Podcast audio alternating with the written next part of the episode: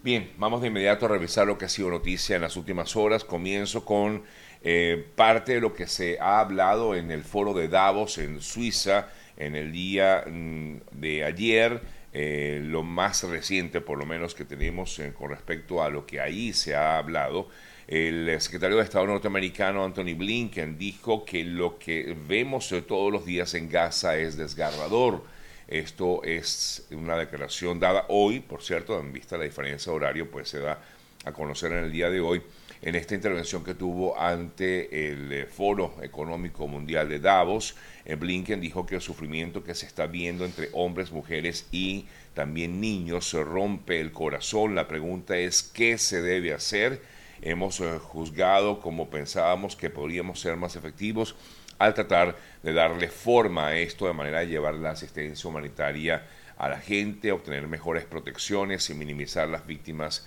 eh, civiles a cada paso. Mientras tanto, se pudo conocer eh, que Israel abatió a un eh, terrorista de Hamas que interrogaba a palestinos sospechosos de espionaje, mientras se informa también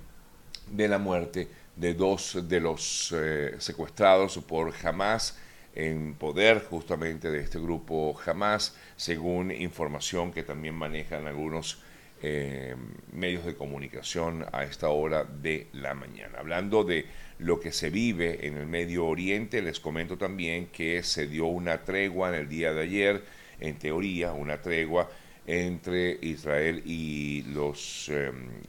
y Gaza y el grupo Hamas, eh, justamente para enviar eh, alimentos y enviar también em, eh, sí, básicamente medicamentos y alimentos a los que a quienes viven justamente en la franja de Gaza. Revisamos otras importantes informaciones. En el día de ayer se dio a conocer acerca de la situación de Cliver Alcalá. Recordamos que este mayor general retirado se encuentra en Estados Unidos y quien en algún momento llegó a ser importante figura clave del régimen eh, chavista en Venezuela.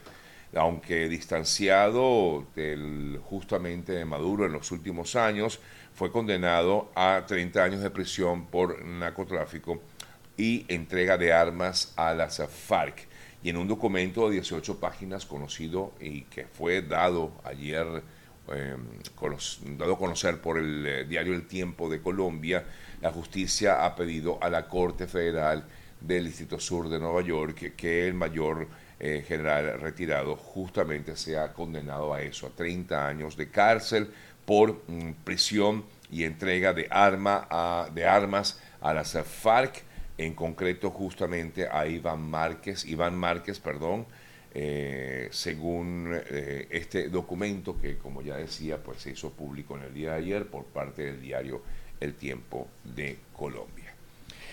En otras importantes informaciones, ayer Delcy Rodríguez hablaba acerca de justamente este incremento en teoría salarial a los venezolanos y explicaba que los jubilados activos se recibirán 70 dólares y los pensionados 25 dólares, en lo que sería un incremento en lo que reciben actualmente. Eh, aclaró dudas con respecto al anuncio hecho por Nicolás Maduro el pasado 15 de enero. No obstante, algunas organizaciones políticas, también eh, organizaciones no gubernamentales, eh, gremios y sindicatos criticaron esta bonificación del salario. Dijeron que pues consideran que esto no genera ningún tipo de mejoras a los venezolanos. Revisamos otras informaciones y me voy hasta la, bueno, hasta acá, hasta Estados Unidos para comentarles acerca del frío de esta temporada invernal que se vive en gran parte del país. Temperaturas peligrosamente frías han afectado a gran parte de Estados Unidos, las montañas rocosas, los grandes, eh, las grandes llanuras, el medio oeste, con temperaturas inferiores a los 34 grados, menos 34 grados eh, Celsius en muchas partes del centro de Estados Unidos. Y se reporta que más de 85 mil viviendas se quedaron sin electricidad desde el martes y, e incluso en el día de ayer, aunque estaban tratando de eh, reactivar la energía eléctrica en eh, esta zona de Estados Unidos. Las clases en algunas partes del país han sido suspendidas, como por ejemplo en Portland, en Chicago, en Denver, en Dallas, en Fort Worth, en New England, incluso en algunas zonas de Washington, D.C., ante lo que es esta temporada infernal que han afectado incluso eh, algunos vuelos aéreos que han sido suspendidos, no en todas partes, pero sí en gran parte del país, e incluso partidos de la eh, NFL, así como pues ya vimos en las eh, asambleas de presidenciales de Iowa, que a pesar de todo pues continuaron su camino el pasado lunes y se realizaron como tal, donde resultó triunfador el expresidente de Estados Unidos, Donald Trump. Eh, de hecho, hablando de estas elecciones, recordamos que la próxima parada será el próximo 23 de enero en New Hampshire, donde justamente Trump es el favorito para ganar en estas primarias de New Hampshire, eh, gracias em, eh, en gran parte pues, a, esa popularidad que ha obtenido a pesar de los inconvenientes con respecto a los juicios que se le siguen en, que se siguen en contra del expresidente Donald Trump. Incluso en el día de ayer el exmandatario dijo que iba a estar presente, optó por ser o por testificar ante el jurado de nueve personas que fueron elegidas en el caso que tiene de difamación eh, contra la escritora Jean Carroll que comienza justamente en la ciudad de Nueva York. En otras informaciones también destacadas en las últimas horas, les comento que el gobierno de Estados Unidos confirmó la muerte de una familia migrante, un adulto y dos menores de edad en el río Bravo mientras intentaban entrar a el territorio estadounidense. Eh, esta información es del pasado viernes, pero es ayer justamente cuando se da a conocer cuando tres personas murieron lamentablemente ahogadas en el río Bravo en la zona fronteriza de Eagle Pass. La tragedia eh, se dio luego de que efectivos de la Guardia eh, Nacional en Texas, enviados justamente por el gobernador Greg Abbott, bloquearan el acceso de la patrulla fronteriza a una sección de más de cuatro kilómetros de frontera con México, porque justamente el gobierno de Texas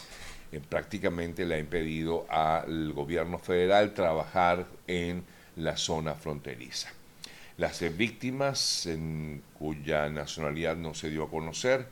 eh, pero según medios mexicanos se trataría de tres personas de origen eh, mexicano, justamente. Los cuerpos eh, posteriormente fueron rescatados por las autoridades mexicanas. Y ya que hablamos del tema de los migrantes, sí les comento que la ciudad de Nueva York recibirá unos 2.400 millones de dólares para gestionar su crisis migratoria, la crisis que vive actualmente en Nueva York, lo que supone un incremento de 500 millones de dólares con respecto al año pasado, según informaba la propia gobernadora eh, Kathy Hochul. Esta inversión forma parte del presupuesto total de 233 mil millones eh, fijado eh, para el año eh, fiscal 2025.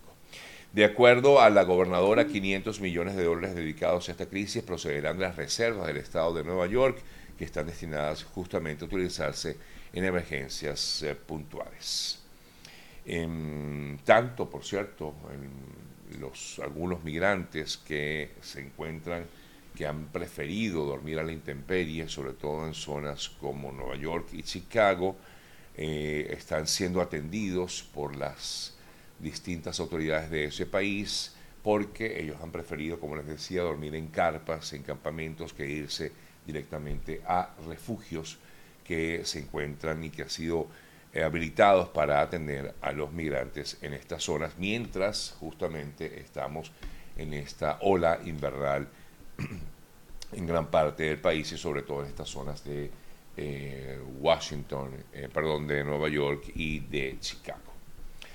Bien, amigas, amigos, son las 8 y 14 minutos de la mañana. A esta hora quiero hablarles, comentarles acerca de lo importante que es estar asegurado y por eso siempre hago la recomendación de contactar a nuestro buen amigo Eoliver Suárez, arroba eo.ayuda para que usted tenga esa información correcta, la información más eh, precisa y qué es lo que más le conviene a usted y a toda su familia para tener un seguro aquí en Estados Unidos. Contacte a buen amigo e. Oliver Suárez, arroba eo.ayuda, eo.ayuda o también lo puede hacer eh, vía telefónica al 954-842-8875, 954-842-8875.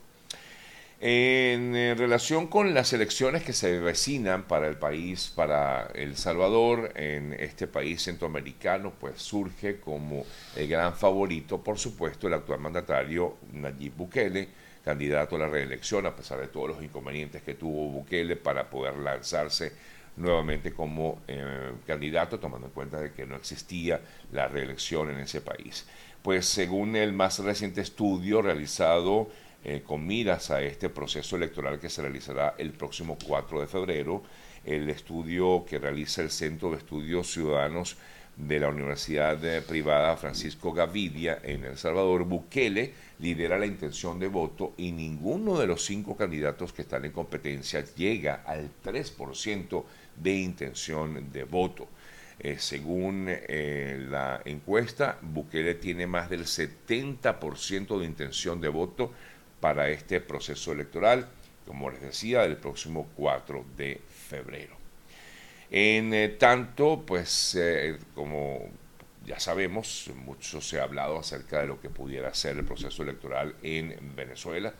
Eh, sin embargo, leemos un artículo que publica en el día de hoy el diario ABC de España, donde aseguran que el chavismo demora la fecha de las presidenciales y también demora la información con respecto a la habilitación o no de María Corina Machado. Según lo que explica el diario, el eh, diario ABC de España, el mundo político hierve de impaciencia, estoy leyendo textual, ante la incertidumbre por la falta de una fecha para la convocatoria de estas elecciones que se realizarán en 2024 en Venezuela. Y también hay mucha incertidumbre con respecto al silencio que tiene el Tribunal Supremo de Justicia sobre la habilitación de María Corina Machado, la candidata unitaria de la oposición. Ambas situaciones ya deberían haber sido resueltas, plantea el diario ABC, y definidas antes de haber concluido el año pasado. Sin embargo,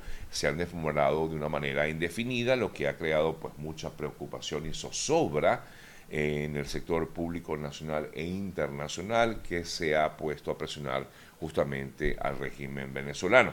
La decisión de la convocatoria de las elecciones está en manos directamente del de gobierno que ha anunciado eh, que los comicios se realizarán en el segundo semestre de 2024, pero no, pero no ha indicado la fecha.